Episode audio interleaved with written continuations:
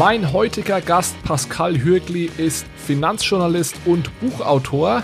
Ich unterhalte mich mit ihm darüber, wie das Ende des Goldstandards 1971 unser Geldsystem verändert hat. Außerdem sprechen wir über Bitcoin und Stablecoins und wie diese beiden neuen Formen des Geldes unser staatliches Geldmonopol gefährden könnten.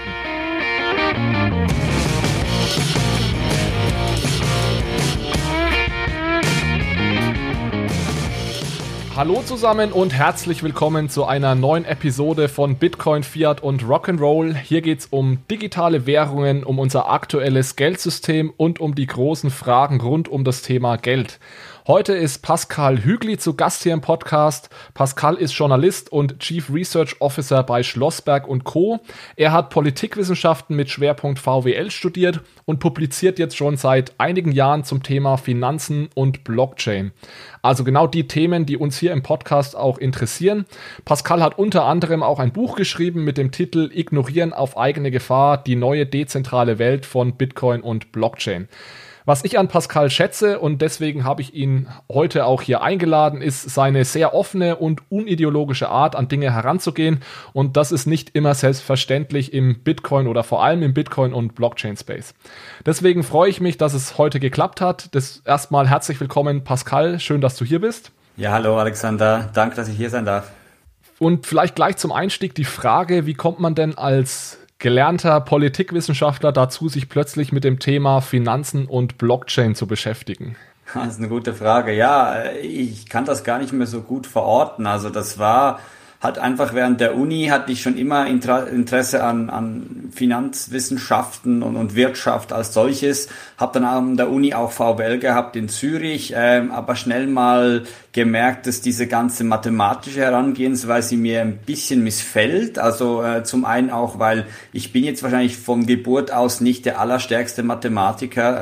Äh, äh, das ist natürlich häufig ein Problem. Aber dann auch, weil ich irgendwie gemerkt habe, das scheint mir ein bisschen äh, ja im Widerspruch zu stehen, wie wir Menschen handeln. Also da kamen wir immer alles sehr konstantisch rüber und, und eben halt in Gleichgewichtsmodellen und damit man dann all diese Berechnungen machen kann. Und äh, ja, eben bin dann halt ein bisschen auf die Suche gegangen, bin dann auch, da hast du sicher auch schon eins, zweimal mit, äh, also mit Leuten auf deinem Podcast ja diskutiert gehabt, diese, auf diese österreichische Schule der Nationalökonomie gestoßen und, und fand das dann ganz interessant, habe mich da immer wie weiter hineingedacht, äh, gleichzeitig an der Uni das doch weitergezogen, weil ich mir einfach sagte, hey, eben, du hast vorhin schon angetönt, äh, diese unideologische Herangehensweise, die gefällt mir halt schon sehr, dass man sich äh, mit allen Themen auseinandersetzt und deswegen ja, genau. Ähm, ähm, bin ich dann schrittweise doch an das Finanzthema herangekommen, aber eben, ich sage jetzt mal, aus dieser ganzheitlichen Sicht und das hat mich seither nicht mehr losgelassen, also von Wirtschaft über Finanzen und einfach, äh, ja, diese Thematiken, die mich auch einfach sonst faszinieren. Und da hast du jetzt dann angefangen, direkt nach der Universität dich als Journalist zu engagieren. Ist das richtig oder gab es da noch Stationen dazwischen? Ja, also während der Uni habe ich schon äh, für ein Institut gearbeitet, äh, wo halt auch immer diese wirtschaftlichen Themen, äh, das ist das liberale Institut an der Universität Zürich, da habe ich Übersetzungsarbeiten gemacht äh, und kam da schon in Berührung mit, mit Leuten, ähm, ja, aus diesem Bereich. Äh, die hatten auch immer Veranstaltungen halt, äh, wo ich, äh, die habe ich beigewohnt. Und nach der Uni bin ich dann schon noch kurz zur UBS gegangen, äh, habe dann ein Praktikum für sechs Monate gemacht, aber auch gemerkt, das passt mir überhaupt nicht, äh, so ein großes Corporate und dieses Zahnrädchen-Dasein. Und äh, ja, eben habe mich auch schon während der Uni-Zeit im Bachelor dann sehr stark mit Krypto beschäftigt, also mit Bitcoin, weil ich halt eben aus der österreichischen Schule kommend das ein bisschen, äh, ja, ich würde mal sagen, gewisse Sachen gesehen haben, die mich sehr interessiert haben.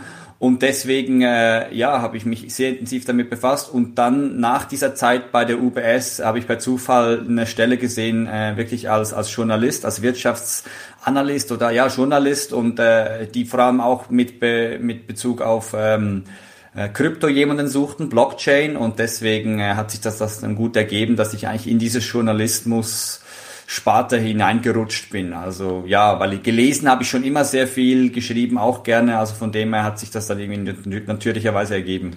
Wann war das ungefähr, als du auf Kryptowährungen oder das Thema Krypto aufmerksam geworden bist?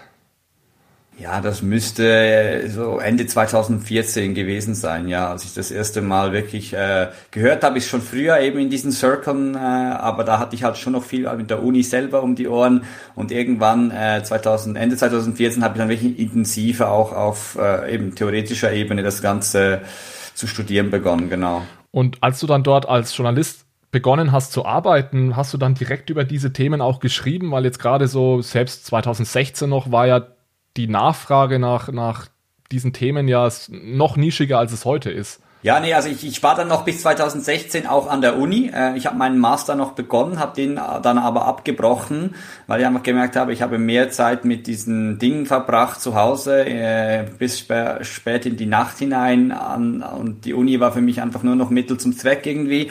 Und habe dann auch gemerkt, nee, der Master macht so keinen Sinn mehr. Und deswegen äh, als Journalist eingestiegen war ich dann, oder bin ich dann erst 2017, also irgendwie Anfangs 2017.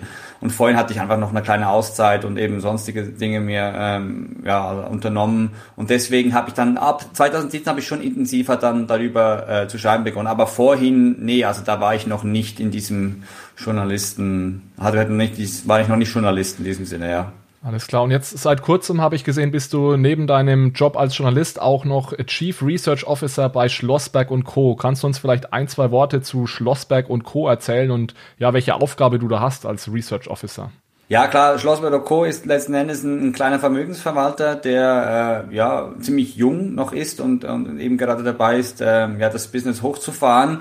Da wurde ich auch angegangen von meinen Kollegen, ob ich ihn ein bisschen unterstützen würde. Das ist, also es klingt natürlich äh, so äh, große Worte, Chief Research Officer, das musst du ja heute teilweise dann einfach haben, damit du irgendwie wahrgenommen wirst. Aber am Ende des Tages, was ich mache, ist einfach eben, ich, ich befasse mich halt mit diesen Themen Geldpolitik und dann eben Krypto, wo das halt reinspielt, äh, Finanzen, Wirtschaft und versuche dort irgendwie ein bisschen die Strategie mitzuprägen und eben auch ähm, schreibe, also sch schreiben. Das ist auch ein Thema da, wo ich halt Research ähm, für Schlosswehr eigentlich Artikel schreibe und wir so dann an die Öffentlichkeit gehen, um ein bisschen unsere Position kundzutun, ja. Genau, und diese Publikationen, die du oder ihr da auf der Website von Schlossberg und Co. veröffentlicht, die sind heute auch so ein bisschen unsere Grundlage für das Gespräch und ganz spezifisch eine kleine Artikelreihe zum Thema die Zukunft des Geldes. Da würde ich auch gerne einsteigen direkt. Also die, diese Artikelreihe findet man auf der Website, wie gesagt, von Schlossberg und Co. Ich verlinke die gerne nochmal in den Show Notes. Das sind, glaube ich, vier Teile, wenn mich nicht alles täuscht. Und äh, im ersten Teil dieser Serie blickst du nicht unbedingt in die Zukunft, sondern auch erst nochmal zurück auf die Geschichte des Fiat-Geldes. Und da spielt das Jahr 1971 eine ganz wichtige Rolle, wenn es um die Geschichte des Fiat-Geldes geht.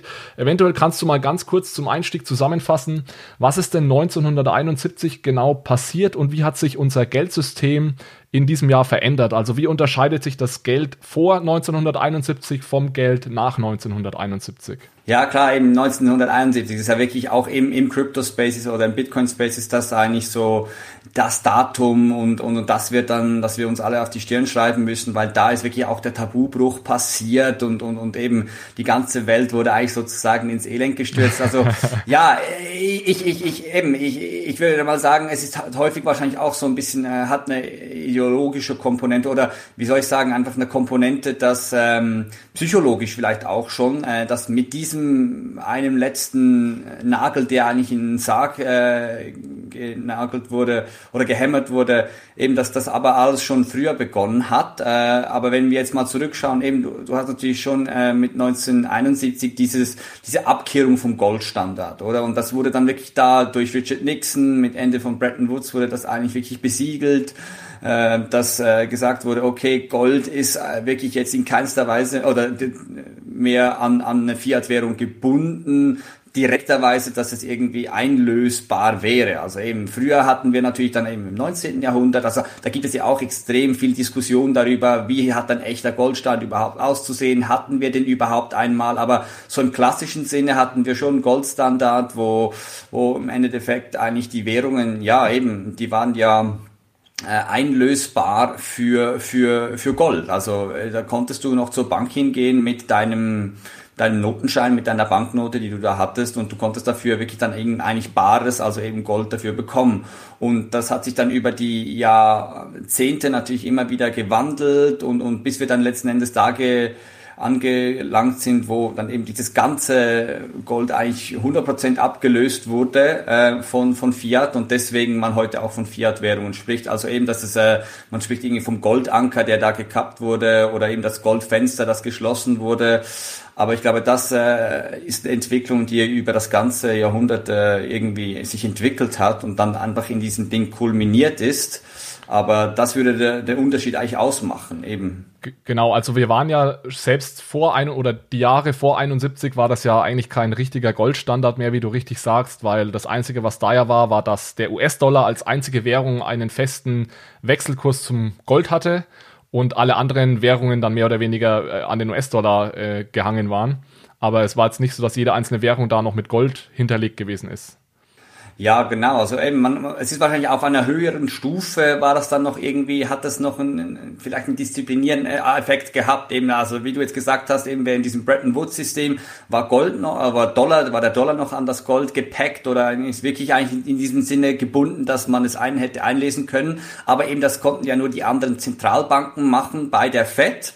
Äh, und das war natürlich der Unterschied gegenüber anderen früheren Goldstandards, wo es vielleicht sogar das Individuum natürlich eben seine, seine Baren, seine Noten noch auf die Bank hat bringen können und dafür eben eigentlich noch Gold bekommen hat und eben dann nach, nach den Weltkriegen war das dann eigentlich nur noch sozusagen Zentralbanken oder Staaten erlaubt. Also hat das eigentlich diesen man redet da ja häufig dann auch von Gold Bullion Standard oder eben den Gold Standard und was es da alles für Namen gibt. Aber ich würde sagen, vom Prinzip her war das schon gleich, aber vielleicht einfach auf einer höheren Stufe oder mhm. eben auf einer anderen Stufe, dass das Individuum, das wurde schon viel früher eigentlich sozusagen vom Gold äh, losgelöst, wenn du so willst, ja.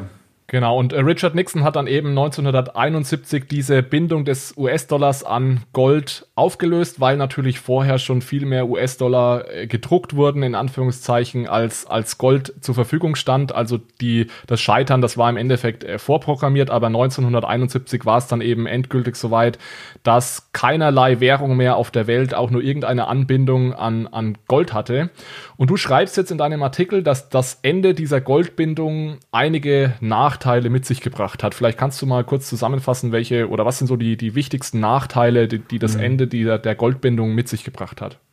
Ja, eben, also das Ende der Goldbindung wäre insofern eben einfach wieder wahrscheinlich äh, bildlich gemeint oder die, die Nachteile eben, die wurden natürlich schon vorher offensichtlich, aber in diesem Sinne, dass man einfach gemerkt hat, ja, äh, Währungen sind äh, nationales Instrument, wenn du so willst. Also eben die Staaten, die geben natürlich dann ihre eigenen Währungen heraus. Vorhin waren sie noch an Gold gedeckt, aber 71 dann vielleicht eben äh, global gar nicht mehr. Und wenn wir das jetzt mal so ein bisschen äh, durchdenken, dann würde ich schon sagen, haben wir, hatten wir so das Gefühl nach Bretton Woods, ja, wir können in dieses Floating-System überwechseln und dann hast du natürlich eben verschiedene Wechselkurse, die dann gegeneinander äh, in, in Konkurrenz stehen, aber das würde sich über immer wieder ausgleichen Weichen und äh, eben der, die Marktmechanismen äh, würden da schon spielen und, und deswegen sei das nicht weiter problematisch, sondern ja eben der Markt würde regeln, dass keine Währung irgendwie allzu stark werden würde und andere irgendwie allzu schwach. Und, und ich würde argumentieren, das war wahrscheinlich dann eben längerfristig oder wenn wir jetzt ein bisschen zurückschauen, nicht wirklich so, dass wir schon einen Kampf der Währungen oder der nationalen Währungen gesehen haben,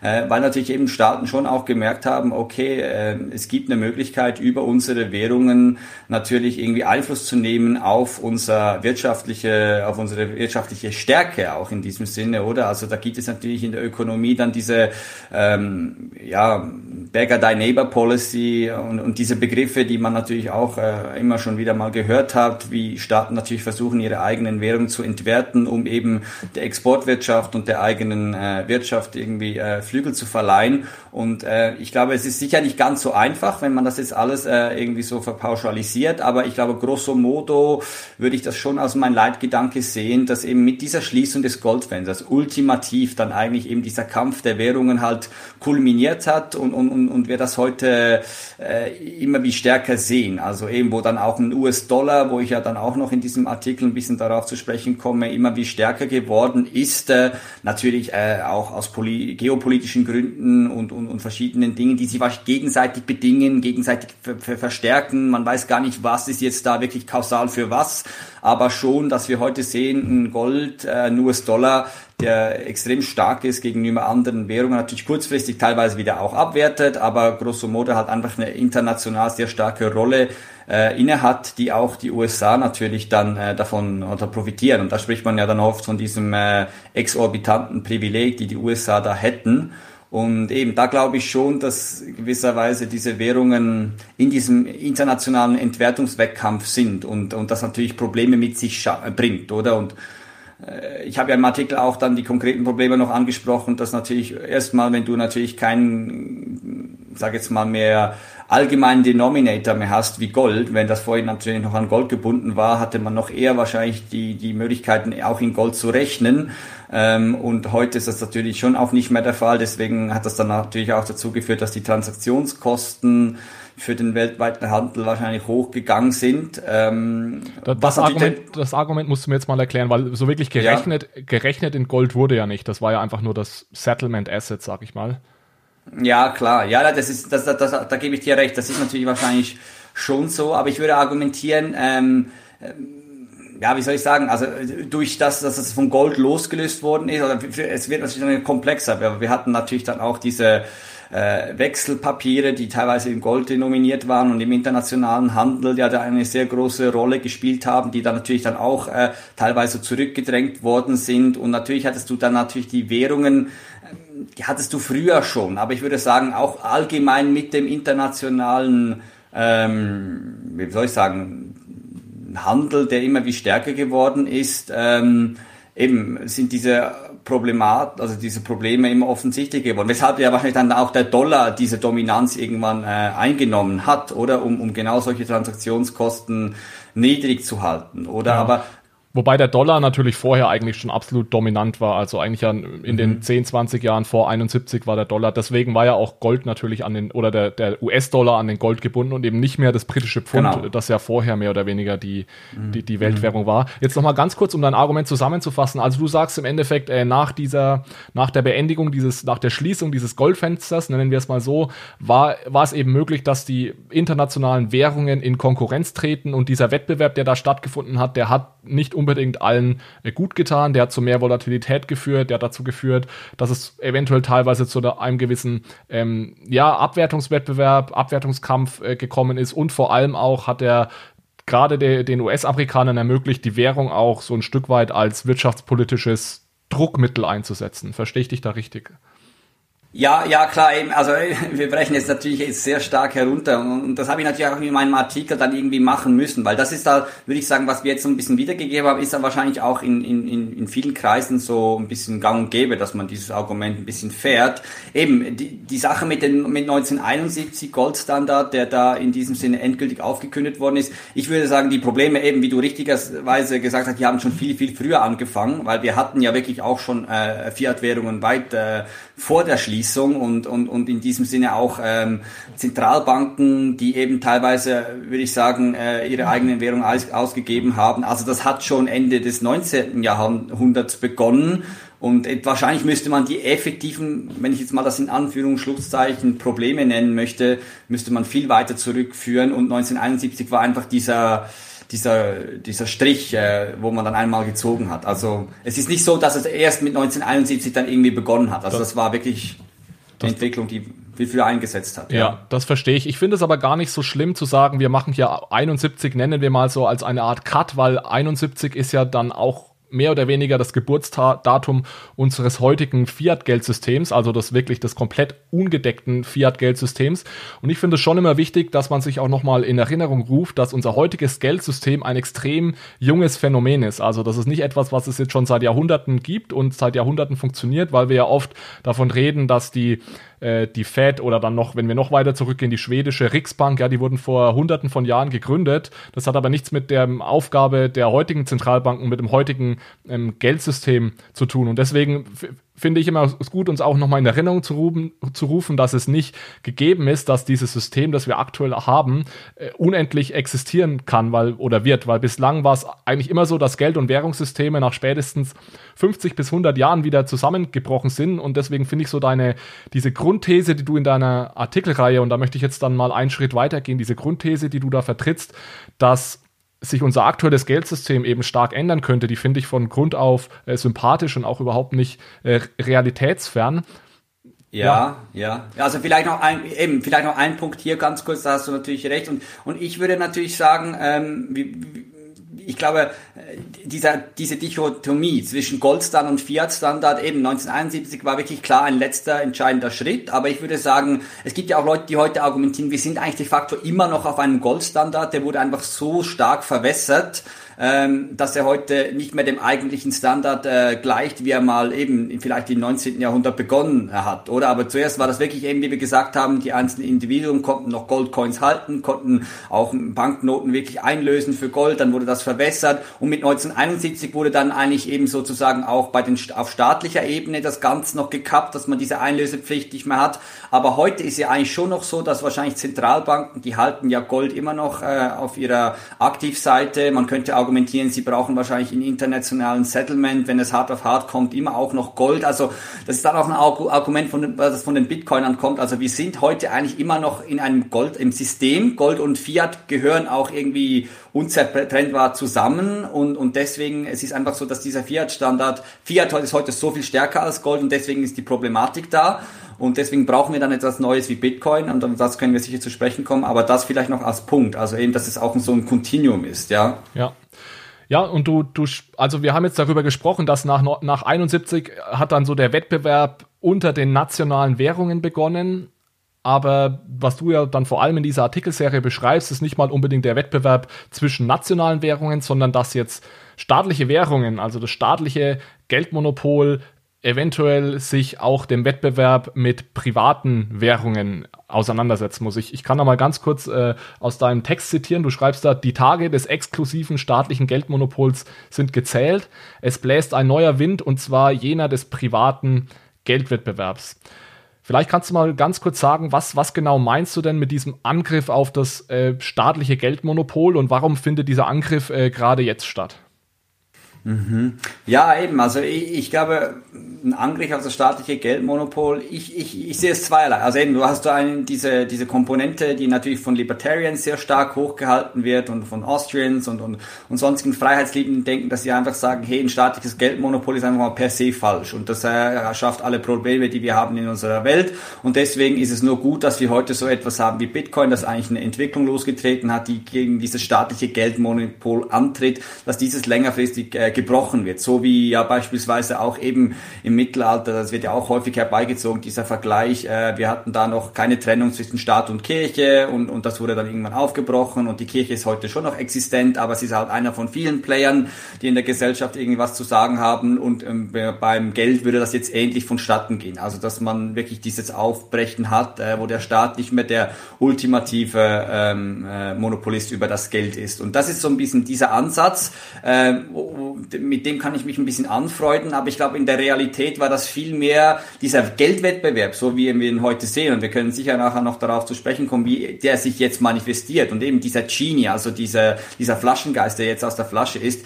Ich glaube, das ist viel mehr einfach eine Reaktion, äh, eben, ich schreibe das immer, ich schreibe im Artikel von so einer unternehmerischen Reaktion von Leuten, die einfach gemerkt haben, eben unser Geldsystem, das wandelt sich, das hat natürlich Probleme und, und, und eben der Dollar wird irgendwie stark und, und Gleichzeitig äh, hatten wir aber auch immer wieder Probleme, eben, dass ähm, natürlich Leute irgendwie das äh, nicht an den Dollar herankommen und deswegen Alternativen suchen und, und dass irgendwie aus dieser ganzen Gemütslage heraus dann eben immer der Versuch ge äh, gekommen ist, irgendwie Alternativen zu schaffen.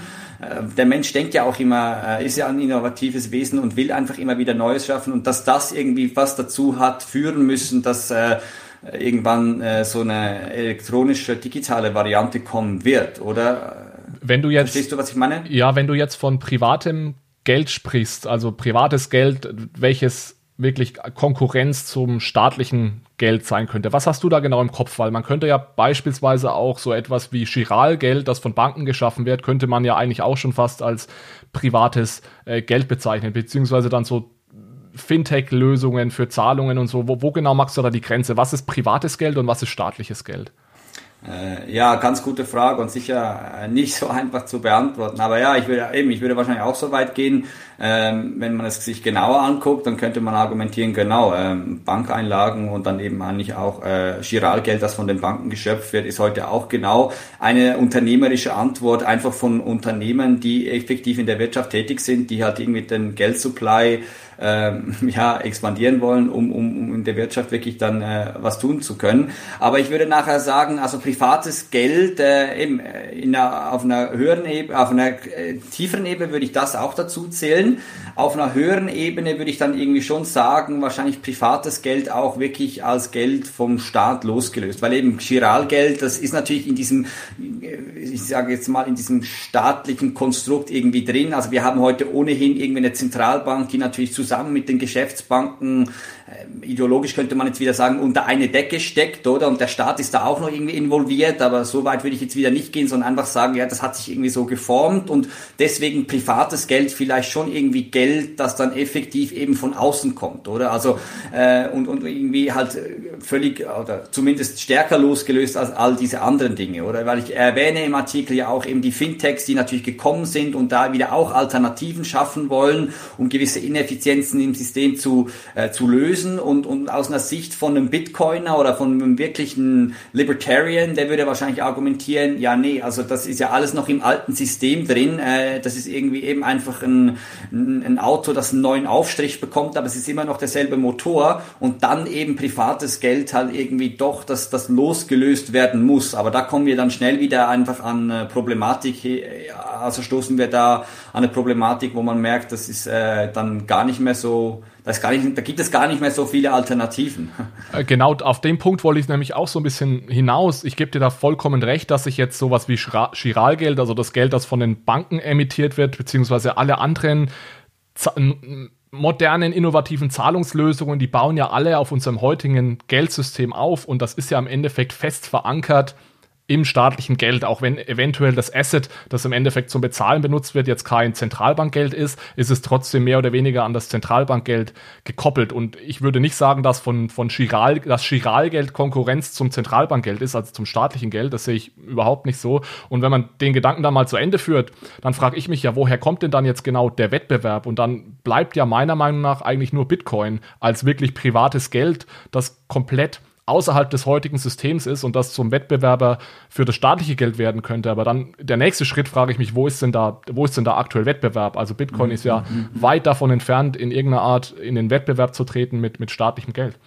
Ja, ja klar, ganz gute Frage und, und, und ich glaube da eben, wenn man dann äh, natürlich bei solchen Artikeln auch immer selber pedantisch ist, dann muss man natürlich dann äh, auch dem, dem Gegenüber wahrscheinlich äh, recht geben, dass auch dieser Titel eben Geldwettbewerb wahrscheinlich ein bisschen überspitzt, überspitzt gewählt wer, äh, worden ist. Wahrscheinlich müsste man vielleicht auch eher davon reden, eben dass zwei vielleicht äh, sich konkurrenzierende Geldsysteme hier irgendwie geschaffen worden sind. Also eben das eine könnte man dann zusammenfassen, wie wir gesagt haben, eben als Goldstandard heute wahrscheinlich mit Fiat-Überhang. Äh, da sind die Player und die Institutionen darin dann eben diese Geschäftsbanken, Zentralbanken und die funktionieren alle in diesem einen heute sehr dominanten System. Und jetzt heute haben wir ein anderes System, das irgendwie mit Bitcoin äh, ins Leben gerufen worden ist. Und, und da haben wir auch sehr viel Innovation. Und da werden auch verschiedene Institutionen drin sein, die teilweise noch verbandelt sind mit dem alten System, teilweise nicht und, und, und deswegen äh, würde ich vielleicht jetzt auf dieser übergeordneten Ebene, wie du das beschrieben hast, ja, da hätte man wahrscheinlich einfach diesen Zweierwettbewerb, äh, wäre dann wahrscheinlich nicht ein extrem eben riesiger Wettbewerb, so wie das jetzt vielleicht auf die erste, wenn man das so liest, äh, äh, das Gefühl hat, dass äh, diese beiden traditionellen, also das traditionelle mit dem neuen System eigentlich konkurrenziert, aber natürlich, dass man im, Wettbewerb auch, ähm, ja, ich sag jetzt mal, eben Geld ist ja wieder hierarchisch zu sehen, oder auf verschiedenen Ebenen und dass man dann natürlich da verschiedene Konkurrenten haben könnte. Also eben im Bitcoin-System, dass man da dann Bitcoin als Basisgeld hat und das konkurriert jetzt wirklich mit Zentralbankgeld. Äh, vielleicht heute noch nicht, eben da hast du richtig gesagt. Das kommt vielleicht erst noch, oder dass, äh, dass da Bitcoin auch noch diese Kredibilität gewinnt. Aber dass man auf Bitcoin aufbauend, äh, auf der Blockchain eigentlich weitere höhere Ebenen schaffen kann, wie Stablecoins und die konkurrieren dann vielleicht mit Bankeinlagen, also mit diesen, mit diesem äh, aus dem traditionellen System und dass man da schon irgendwie einen Wettbewerb zwischen diesen beiden Systemen hat, auf verschiedenen Ebenen, dass die miteinander konkurrenzieren könnte ich mir jetzt vorstellen, wäre so ein bisschen die Herangehensweise, wie man das noch ein bisschen beschreiben müsste, um den Artikel zu, ähm, ja, zu spezifizieren, ja. Ja, also das finde ich einen extrem interessanten und auch wichtigen Punkt, dass wir sagen, was vergleichen wir hier eigentlich? Und wir haben ja das heutige Basisgeld sind ja im Endeffekt die Zentralbankreserven. Es ist eben nicht mehr Gold, wie es vor 71 war, sondern die Zentralbankreserven, die frei geschaffen werden können von den Zentralbanken, indem sie einfach ihre Bilanz verlängern. Und das ist das heutige Basisgeld. Mit diesem Geld wird aber, werden aber eigentlich zumindest von uns Endkunden und auch von den Unternehmen keine Zahlungen getätigt. Die Zahlungen werden getätigt mit dem Chiralgeld, das die Banken erschaffen im Endeffekt. Weit über 90 Prozent des Geldes, das wir nutzen, ist Chiralgeld. Und nur, nur das Bargeld äh, ist das Zentralbankgeld, was wir benutzen. Also der allergrößte Teil unserer Zahlungen, den tätigen wir mit nicht Zentralbankgeld, sondern von den Banken geschaffenem Geld.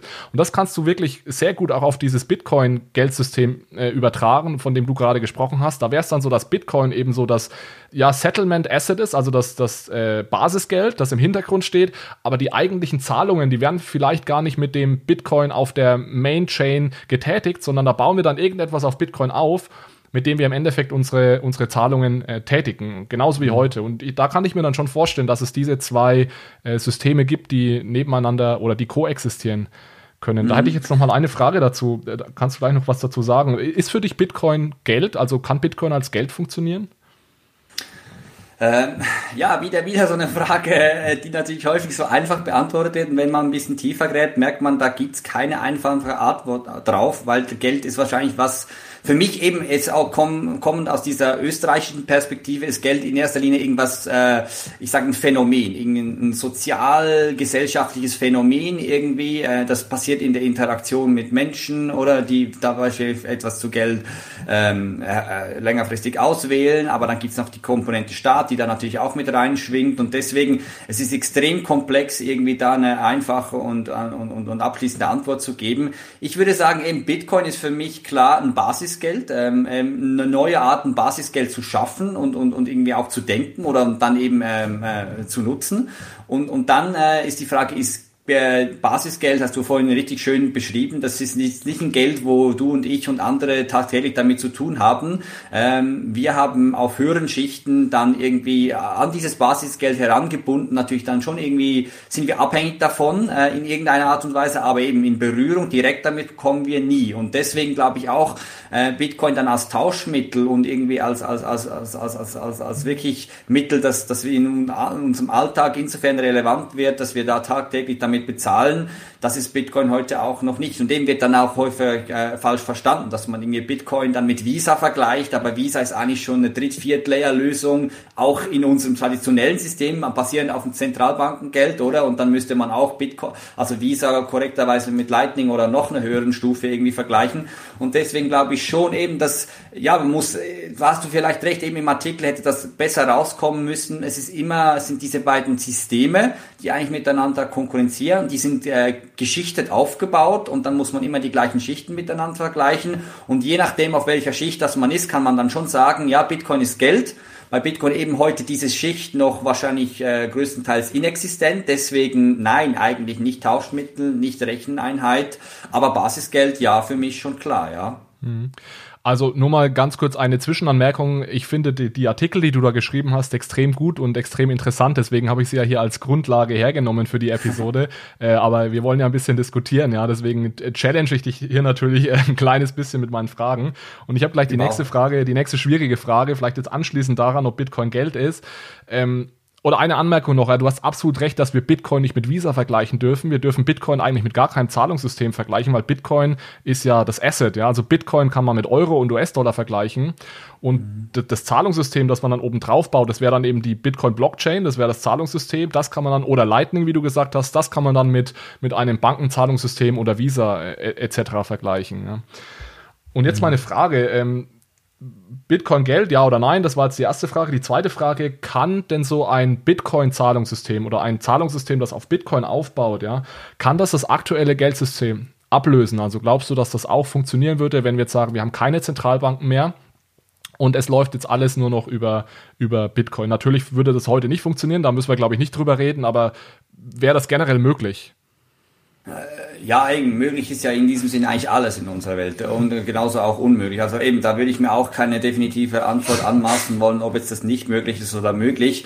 Äh, für mich wäre es einfach insofern erstrebenswert und, und einfach äh, eben, weil ich davon ausgehe und das ist schon irgendwie eine Grundüberzeugung, die ich habe und deswegen vielleicht auch wieder dieser Fokus auf diesen Wettbewerb, oder? Dass je mehr Alternativen das wir haben, desto besser ist es eigentlich für uns Menschen, damit wir Optionen haben, in denen wir äh, verharren können, die wir wählen können und äh, je mehr, äh, die, je größer die Palette an äh, Optionen, desto stärker können wir auch diversifizieren und eben vielleicht auch potenziell Unsicherheit der Zukunft schultern, oder? Weil die wissen wir, die Zukunft wissen wir alle nicht und deswegen macht es Sinn, äh, seine eben seine Eier nicht in alle in denselben Korb zu legen, sondern ein bisschen zu diversifizieren, wie man so schön sagt.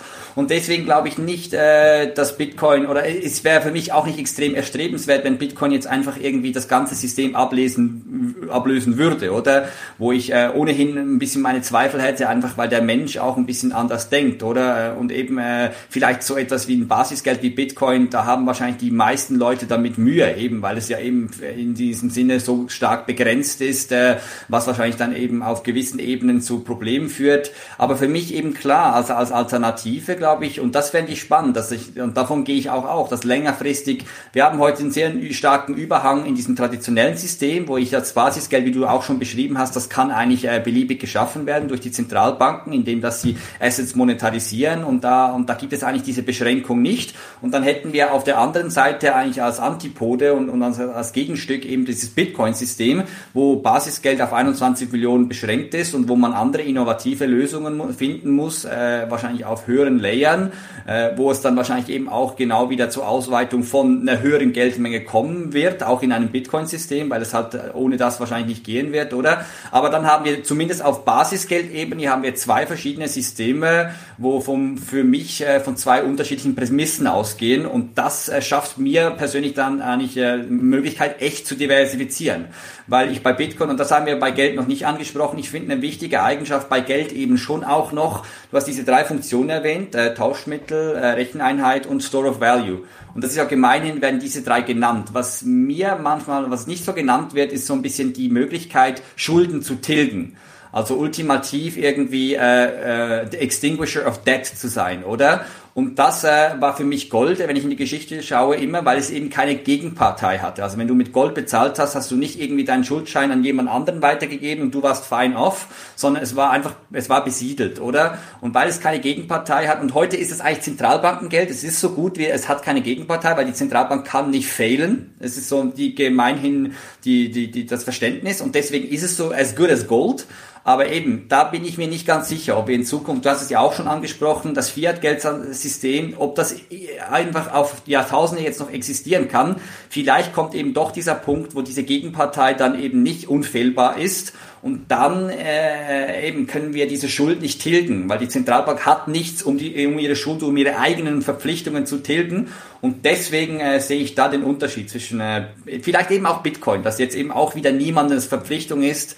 Irgendwie das Protokoll ist vielleicht die Gegenpartei, aber jetzt nicht eine Zentralbank äh, ja als als Institution, oder? Und da eben die Alternative, ja.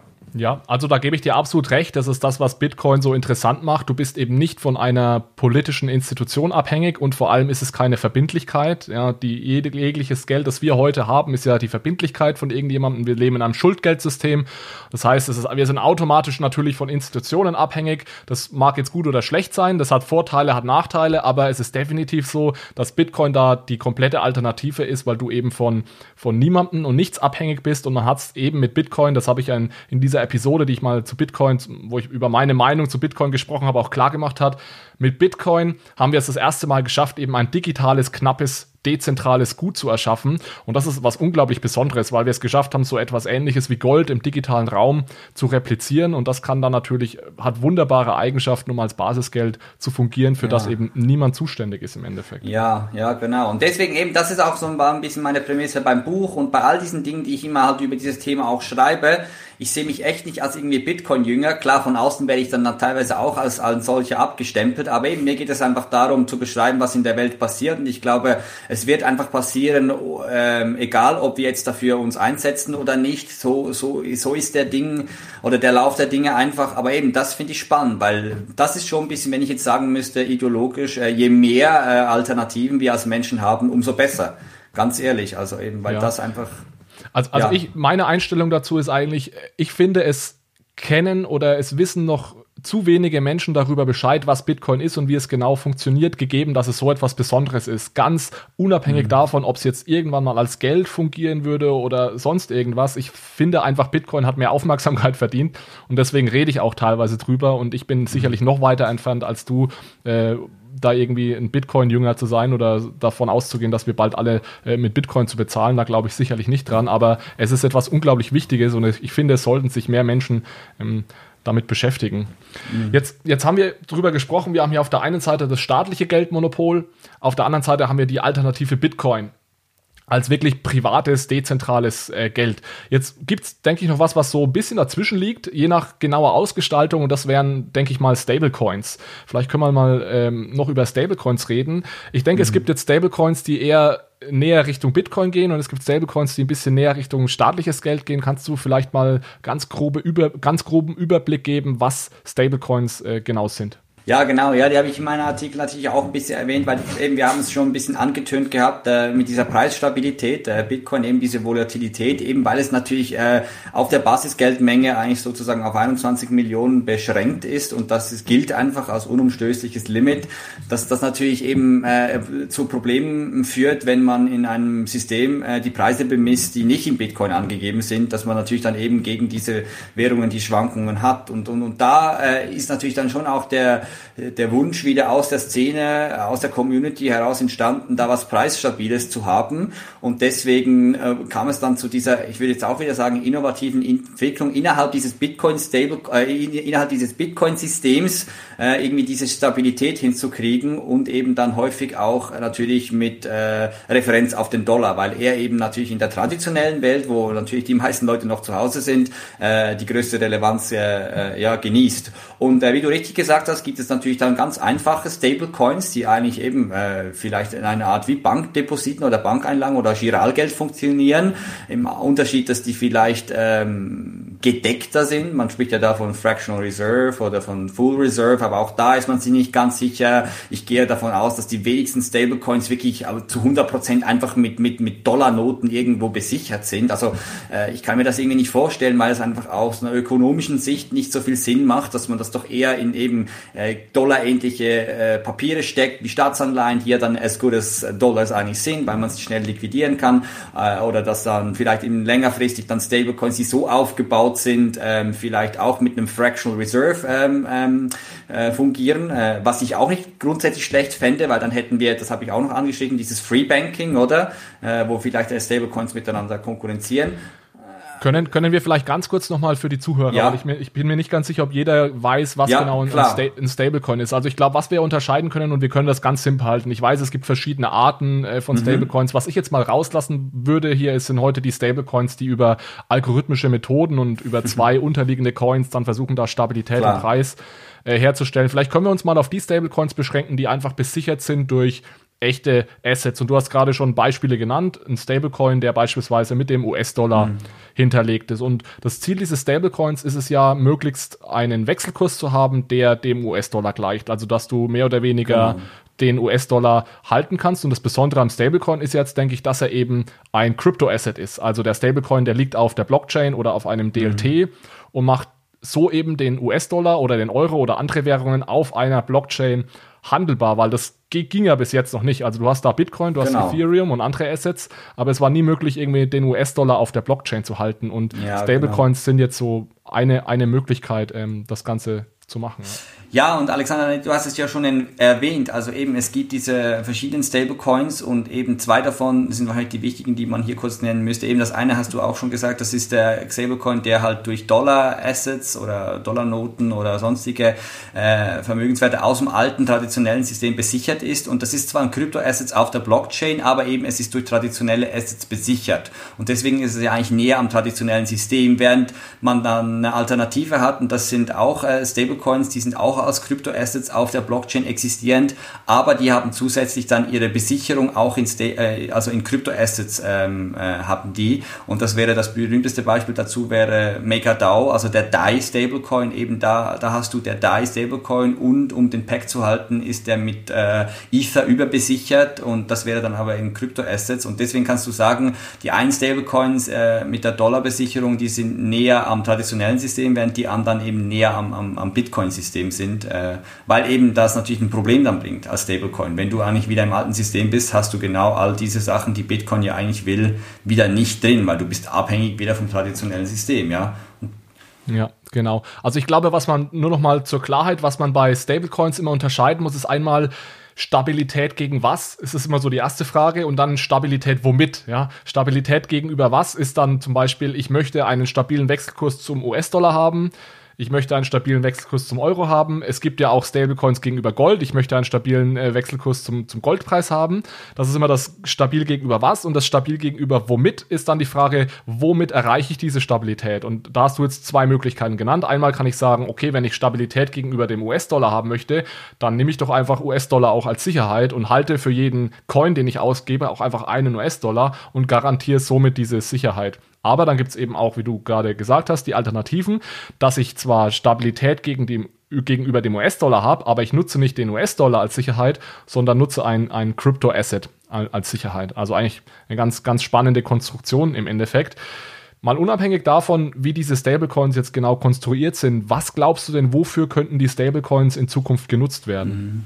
Ja, also ähm, eben, ich könnte mir halt schon vorstellen, dass die Stablecoins ähm, breiten Wirksamkeit erlangen könnten, also eben auch wieder abhängend von der Skalierbarkeit der Blockchains. Aber wenn die, wenn die Blockchains äh, auf höheren Ebenen dann wirklich skalieren können und äh, das natürlich noch äh, ja in die Sterne, also steht noch in den Sternen, das wissen wir nicht, ob wir das je können werden. Äh, aber technologisch äh, ist der Mensch ja eigentlich immer wieder äh, der Fortschritte gemacht, also wäre das vielleicht ab einem Zeitpunkt dann schon möglich. Und dann könnte ich mir schon vorstellen, dass die Stablecoins eine gewisse Art und Weise eine, ja, eben ein Chiralgeldersatz äh, werden könnten. Also dass da halt Banken dann auch beginnen, wirklich basierend auf ihren Assets, äh, die sie haben, Stablecoin herauszugeben, äh, nativ digital, um so eben dann einen Fuß in dieser, äh, sage mal, Bitcoin-Welt zu haben, oder? Und da, da könnte ich mir durchaus eine Relevanz äh, sehen, also könnte ich eine Bedeutung sehen, was natürlich auch davon abhängt, wie die Regulierung ähm, äh, von, weitergeführt wird, äh, weil eben da der Staat natürlich sicher auch mitreden will, der Regulator mitreden will, äh, aber da könnte ich diese, diese, dieses breitere äh, diese Massenakzeptanz äh, dann eigentlich sehen. Und dann natürlich auch andere Dinge, die wahrscheinlich äh, nie wirklich äh, Massenakzeptanz erreichen werden, aber trotzdem eine Relevanz gewinnen könnten, äh, wie beispielsweise das Umgehen von Kapitalverkehrskontrollen äh, mit Hilfe eines Stablecoins, weil er eben einfach über das Public Netzwerk der Blockchain getradet wird und nicht eben über das alte traditionelle Bankensystem. Und das wäre dann natürlich genau etwas, was dem Regulator wahrscheinlich widerstreben würde, aber wo ich denke, wird er längerfristig auch Probleme haben, das wirklich einfach äh, unter den Deckel zu kriegen, ja. Ja, das ist ein guter Punkt, den du ansprichst, weil da muss man dann jetzt nochmal unterscheiden bei Stablecoins äh, und zwar auf welcher Infrastruktur laufen diese Stablecoins. Und ich glaube, was du jetzt bislang im Kopf hattest, waren Stablecoins, die auf einer offenen Blockchain laufen. Du hast aber gleichzeitig äh, gerade gesagt, dass so, so jemand wie Banken ja auch Stablecoins herausgeben könnte.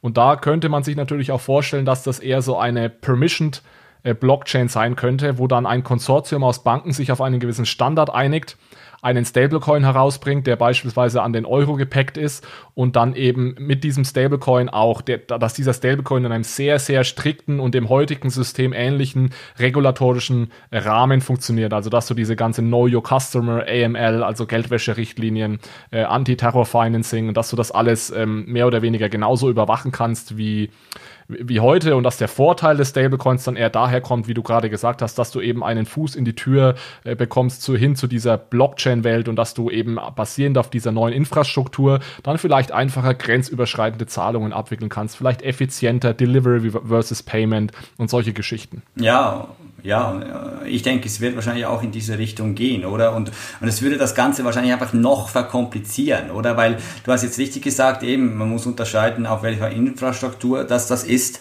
Äh, ein Stablecoin äh, auf einer Private Blockchain oder einer Permission-Based Blockchain äh, wäre ja dann eigentlich zwar in der digitalen Welt und, und, so auf, die, auf in erster Linie irgendwie oder auf den ersten Blick irgendwie mit Bitcoin zu vergleichen, also ist irgendwie nicht mehr im traditionellen System, aber von den ganzen Bedingungen, Strukturen, wie es gesetzt ist und äh, wie es aufgegleist ist, wäre es dann wieder sehr stark eigentlich unserem traditionellen System äh, gleichend, wo eben eigentlich sozusagen eine Einheit dann doch noch äh, das Hintertürchen hat und doch noch äh, natürlich auch äh, nachvollziehen kann, was wo passiert und vielleicht eben auch äh, genau Einfluss nehmen kann. Also das würde einfach das Ganze noch komplizierter machen eben und immer wieder wichtig, dass man da immer diese Unterscheidungen trifft. Ja, von was reden wir überhaupt? Ja, ich ja, genau. Und ich glaube ehrlich gesagt, dass die Variante, die ich jetzt als letztes genannt habe, die realistischste ist.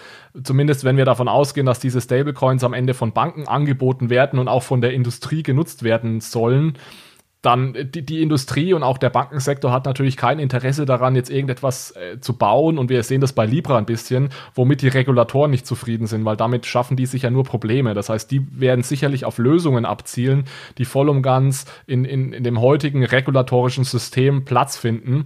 Und ich verstehe dich natürlich sehr gut und auch äh, andere Menschen, die sagen, das ist natürlich nicht, was wir im Sinn hatten, wenn wir über diesen privaten Geldwettbewerb gesprochen haben. Und da hast du, du hast das ja gerade gesagt, da sind wir eben sehr, sehr stark bei der Art von Stablecoin, die sehr nahe am heutigen System liegt. Aber ich glaube, genau das werden wir sehen in Zukunft, ob, ob, ob, uns das jetzt gefällt oder nicht. Ich glaube, das wird die, wird die Lösung sein, weil es in erster Linie eben nicht darum geht, privates Geld zu schaffen, das in Konkurrenz zum staatlichen Geldmonopol steht, sondern diese Institutionen haben im Sinn, eine neue Infrastruktur für Zahlungen zu schaffen, die neue Geschäftsfelder eröffnet.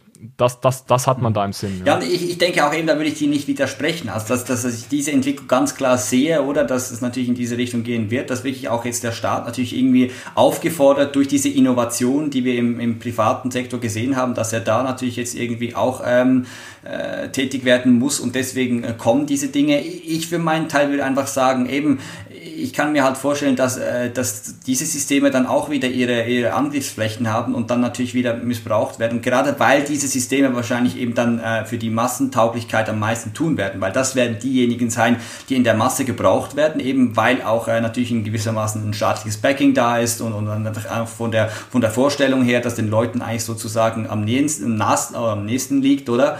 Aber dass das natürlich, weil es so viele Leute in diesem System sind, dann auch immer wieder bei einzelnen Leuten zu Erschütterungen kommen wird, eben wo dann beispielsweise vielleicht mal eine Zahlung nicht ausgeführt, weil sie es eben noch ähm, natürlich äh, zensieren können oder wo es sonstige Probleme gibt und dass genau solche Fälle die Leute dann wieder in diese andere Welt abdrängen. Und dann ist für mich äh, äh, so ein bisschen die Gleichung diejenige, wie groß diese Bitcoin-Welt wird, dieser private Stablecoin-Bereich auch und allgemein einfach diese privaten Geldsysteme oder, oder Geld äh, Projekte, wie groß die werden, ist für mich auch immer abhängig davon, wie stark äh, das traditionelle System, das eigentlich das Status Quo-System und auch das de facto eigentliche System ist, wie stark das versagt, oder? Und, und, und an welchen Stellen sich da irgendwelche ähm, Probleme auftun. Und, und da kann ich mir halt einfach vorstellen, dass das in Zukunft doch auch der Fall sein kann, weil alles komplexer wird, alles verschachtelter wird, dass äh, eben da Probleme auftauchen werden und die Leute dann in die, in die neuen Alternativen abdrängt. Äh, ähm, ja, aber das äh, ist halt eine These, die werden wir erst in ein paar Jahren verifizieren können, ja.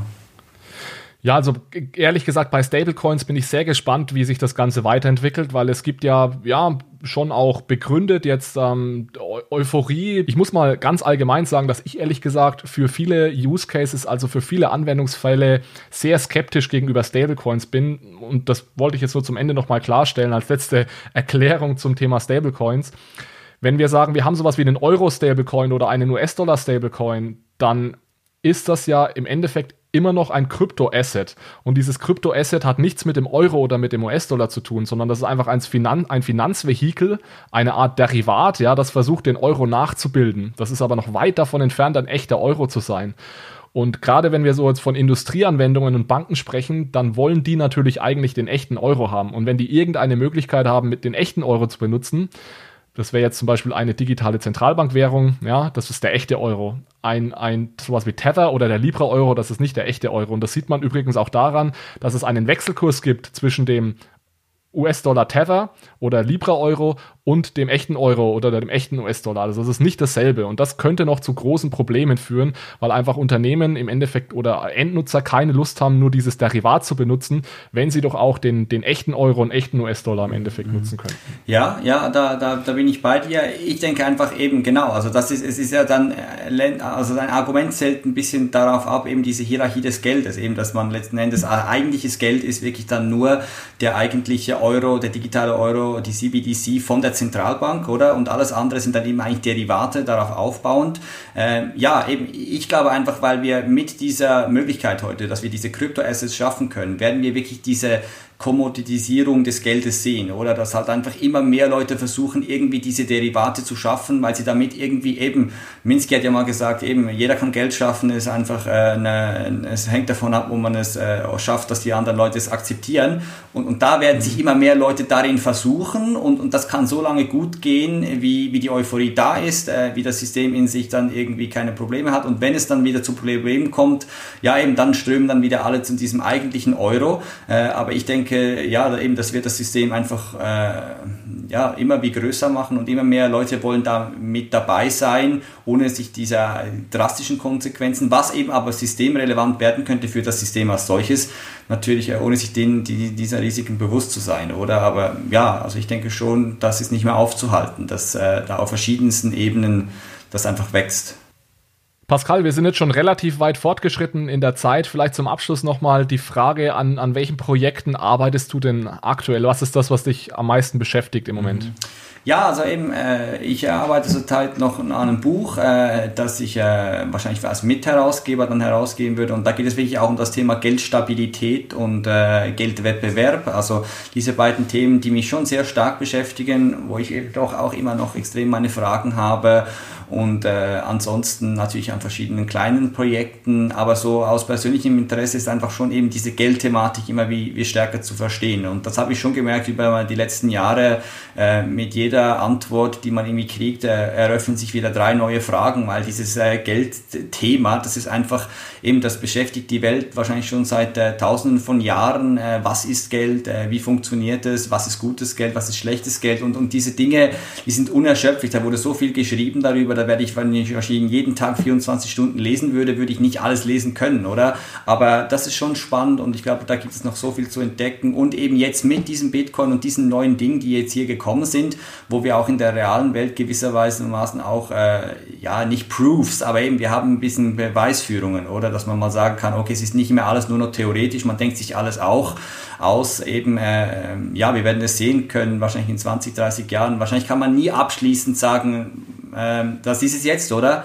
Weil empirisch basierende Wissenschaft, da kann ja immer irgendwie potenziell noch der schwarze Schwan kommen, auch wenn man über 40 Jahre den schwarzen Schwan noch nie gesehen hat. Und deswegen werden wir nie ganze Sicherheit haben, aber es ist doch spannend eben, dass man äh, hier eine Komponente hat, wo man die Theorie ein bisschen damit ergänzen kann. Und ich glaube, das macht es extrem spannend. Deswegen arbeite ich so stark an diesen Themen oder befasse mich einfach damit, ja. Ja, das fand ich doch jetzt ein super Schlusswort. Geld ist sowieso schon ein spannendes Thema und heutzutage mit den jüngsten Entwicklungen umso mehr. Deswegen finde ich es gut, dass du da dabei bleibst. Ich freue mich auch in Zukunft auf deine Artikel. Ich verlinke gern deinen Twitter- und LinkedIn-Profil noch in den Shownotes, damit die Zuhörer dir dann auch äh, folgen können in Zukunft. Und ja, dann bleibt mir nur noch zu sagen, vielen Dank heute fürs Kommen, vielen Dank für die interessante Diskussion und äh, keep up the good work, würde ich sagen. Ja, Mach's gut, vielen danke Dank. Danke vielmals, Alexander, auch an dich nur das Beste und äh, genauso kann ich nur retournieren. Danke. Tschüss. Ciao.